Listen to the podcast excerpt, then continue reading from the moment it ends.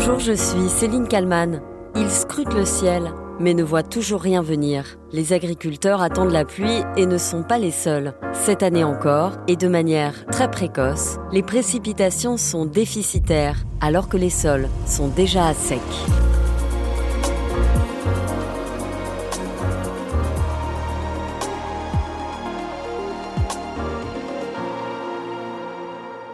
Toute la France la totalité des départements, à la minute où nous parlons, sont en dessous des normales quand on regarde l'humidité des sols.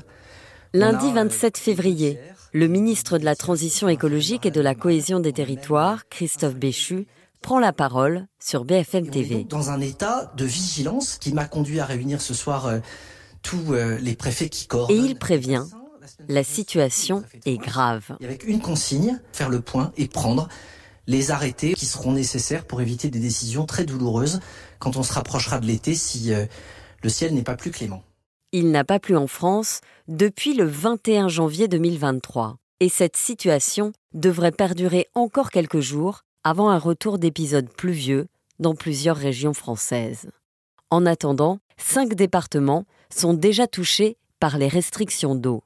L'Ain, les Bouches-du-Rhône, l'Isère, les Pyrénées-Orientales et le Var. Christophe Béchu, qui a eu cette semaine cette formule sur RMC. Partout où il y a besoin, on prend les arrêtés de restriction qui s'imposent. On n'a pas la main qui tremble. Le gouvernement n'a pas la main qui tremble, dit le ministre de la Transition écologique, car il ne veut pas que la France se retrouve contrainte d'envoyer des citernes d'eau pour approvisionner des communes qui se retrouveraient sans eau potable. En 2022, 700 villages ont eu des problèmes de ce genre. Il faut donc rationner dès maintenant. Et ces mesures de restriction, c'est certain, s'étendront à d'autres départements dans les semaines et mois à venir. En attendant donc, on coupe le robinet dans certains départements. jardin, bah, on met un peu des, plantes artificielles. Des plantes en plastique pour remplacer les natures. Plus question de remplir sa piscine ou d'entretenir son jardin, comme dans cette commune du Var. Sa commune a pris des restrictions sur l'utilisation de l'eau il a aussi dû renoncer à l'entretien de sa piscine. Plus depuis 40 jours quand même. Hein. Et encore, il est tombé 4 gouttes il y a 40 jours. Hein. Comptez les gouttes et espérez que le ciel soit plus clément. Après le beau temps, la pluie, rien n'est moins sûr.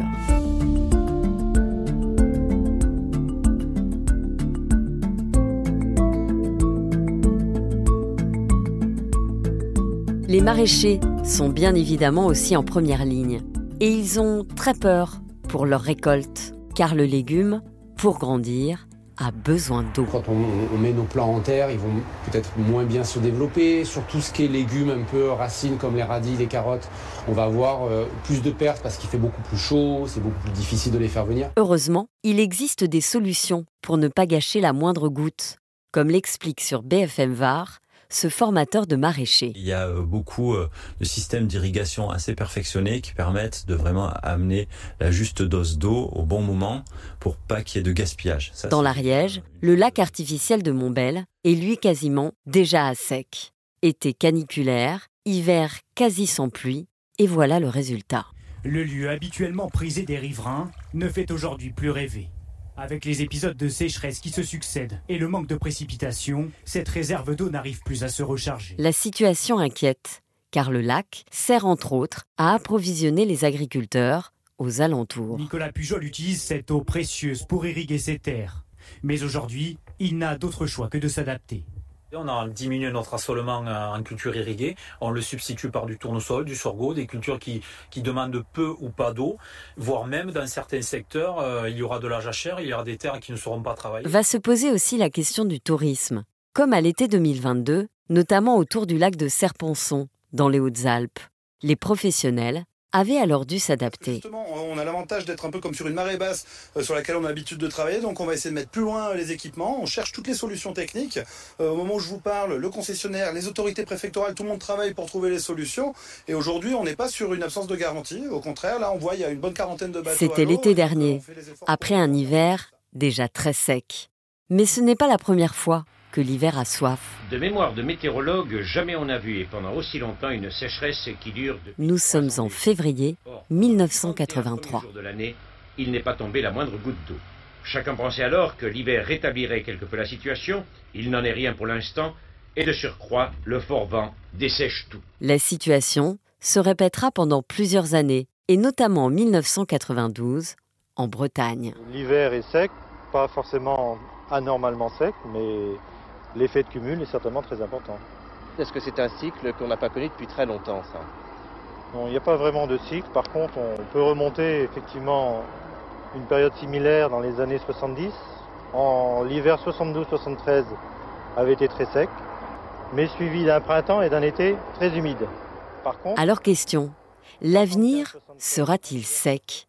À quoi vont ressembler les printemps et été 2023 Aujourd'hui, personne évidemment ne peut prévoir exactement si la pluie arrivera après le beau temps et si surtout elle tombera longtemps.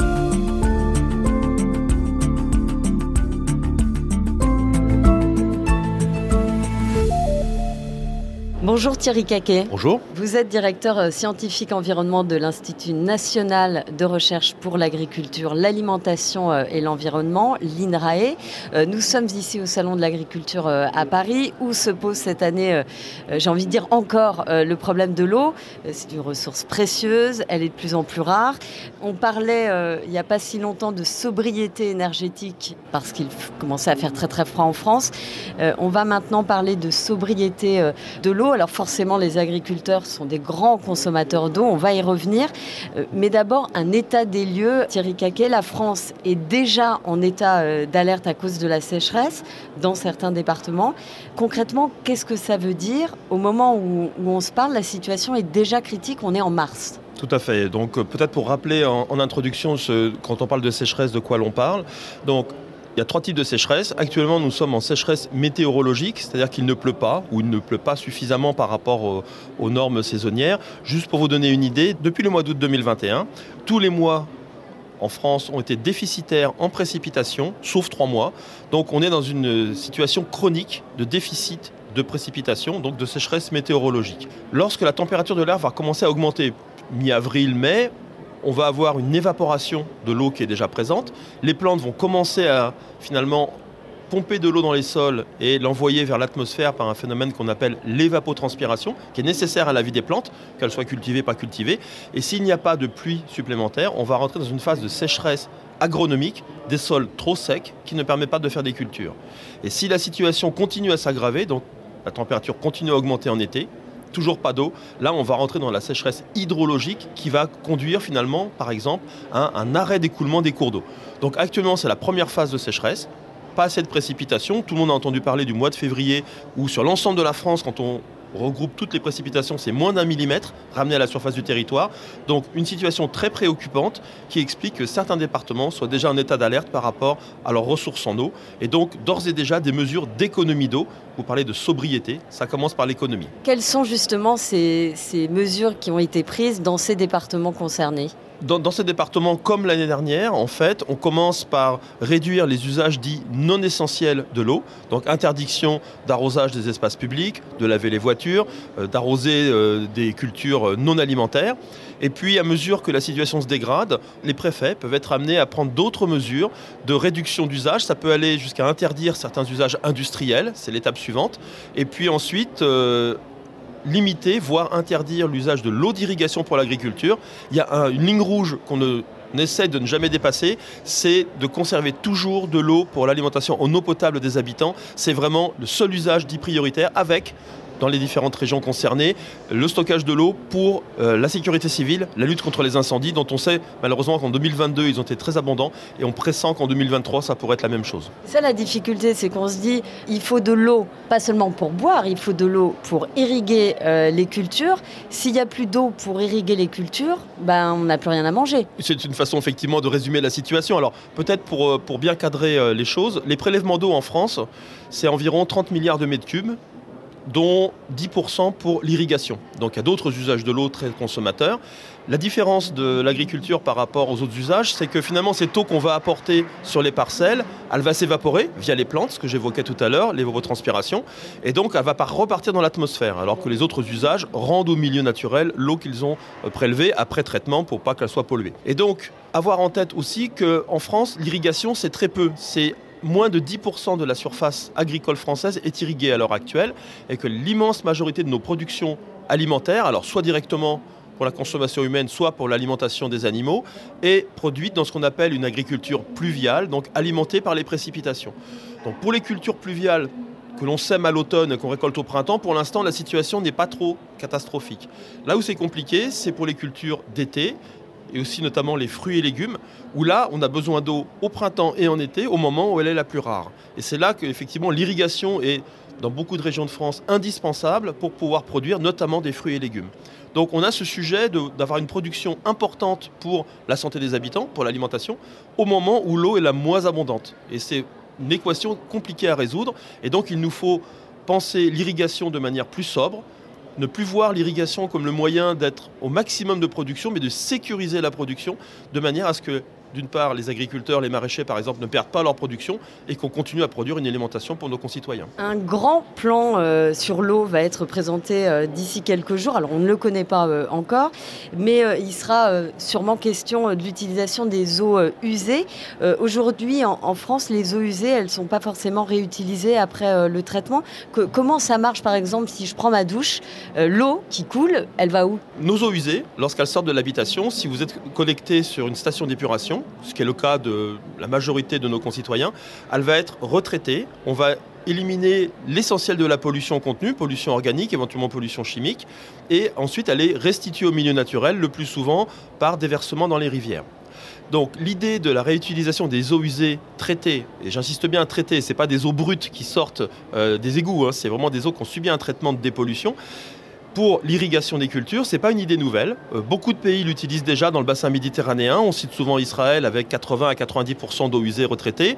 Chypre et Malte notamment qui ont un objectif de 100% d'eau usée retraitée. Et actuellement l'Espagne qui est à 14% et l'Italie à 8%. En France, c'est moins de 1%. Et lors des assises de l'eau de 2019, euh, le gouvernement avait annoncé qu'il y avait un plan de renforcement de l'utilisation de ces eaux pour l'irrigation. Et donc, ce qui a été annoncé, en tout cas évoqué en début de semaine, correspond à cette idée de dire plutôt que de restituer au milieu toute cette eau traitée, on peut en utiliser une partie pour l'irrigation. Deux points de vigilance par rapport à cela. Premier point de vigilance, cette eau usée que l'on rejette dans le milieu naturel en été en France, ça représente pratiquement 50% de l'eau qui coule dans les rivières, donc c'est important pour les milieux naturels qui ont besoin d'eau aussi. Hein. Toute la vie qui se développe dans ces milieux est forcément dépendante de la quantité d'eau. Et le deuxième point de vigilance, c'est le fait que cette eau usée, pour la rendre utilisable pour l'agriculture, eh bien, il va falloir la traiter un petit peu plus que ce qu'on traite à l'heure actuelle, et donc ça va coûter plus d'argent notamment parce que le traitement de l'eau, c'est avant tout un problème d'énergie. Pour faire une eau propre, il faut beaucoup d'électricité, beaucoup d'énergie. Et comme on connaît le coût du renchérissement de l'énergie, ça va avoir un impact sur euh, l'eau qu'on va pas utiliser après traitement. Ceci dit, il y a des marges de progrès, et notamment, et c'est les projets sur lesquels INRAEM et d'autres opérateurs travaillent, en zone littorale, avant rejet dans l'océan, où là, l'apport d'eau est certes important, mais moins vital vraisemblablement que dans les rivières. On peut utiliser une partie de cette eau pour irriguer des cultures. Sur le bassin méditerranéen, il y a quelques pilotes qui existent et l'île de Noirmoutier est en train de s'équiper d'un même système. Vous dites que ça va coûter cher euh, de, traiter les eaux usées. Est-ce qu'on euh, peut imaginer qu'un jour, on soit obligé finalement de, payer notre eau? C'est-à-dire, euh, j'ouvre mon robinet, je le laisse un peu trop ouvert, et ben je vais devoir payer. Alors c'est déjà le cas, vous le disiez. Hein. actuellement, si on prend la consommation domestique, disons un Français consomme directement 150 litres d'eau par jour. Pour un ménage, 4 personnes, c'est 120 mètres cubes par an. Et le coût moyen, il est à peu près de 4,30 euros du mètre cube. Et dans ce prix, il y a pour moitié ce qui correspond finalement au traitement de l'eau pour la rendre potable, parce qu'on parle d'eau potable, hein, donc ce n'est pas une eau brute hein, qu'on prélève et qu'on vous donne, c'est une eau qui est traitée. Moitié du prix. L'autre moitié du prix, c'est vous payez par avance ce que va coûter la dépollution de cette eau, ce que j'évoquais tout à l'heure, le passage en station d'épuration. Donc, d'ores et déjà, vous payez.